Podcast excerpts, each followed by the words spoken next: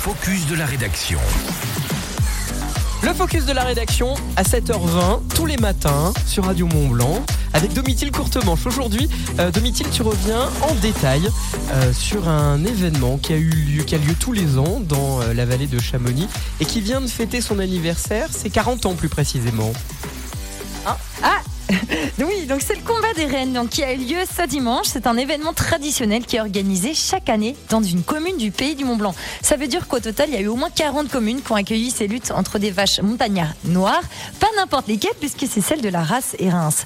Alors ce dimanche, c'est donc à Servos qui était l'hôte de cet événement et donc qui a rassemblé une trentaine d'éleveurs sur le pré de l'église dès 10h30. Concrètement, de quelle lutte parle-t-on? Alors d'une vraie lutte hein, entre des vaches qui sont devenues au fil des ans une tradition ancestrale.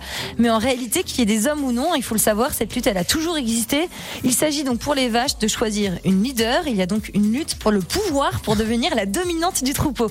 Il faut savoir aussi que ces combats de rennes n'existent pas que dans la vallée de Chamonix-Mont-Blanc, mais bien au-delà, en vallée d'Ost, d'Ost, pardon, jusque dans le Valais aussi. Jusqu'à 50 000 personnes viennent voir ces combats chaque année en Valais, car il faut savoir, ces vaches sont originaires à la base du Valais. Elles ont toujours eu tendance à se battre, une caractéristique hein, qui fait partie de leur patrimoine génétique.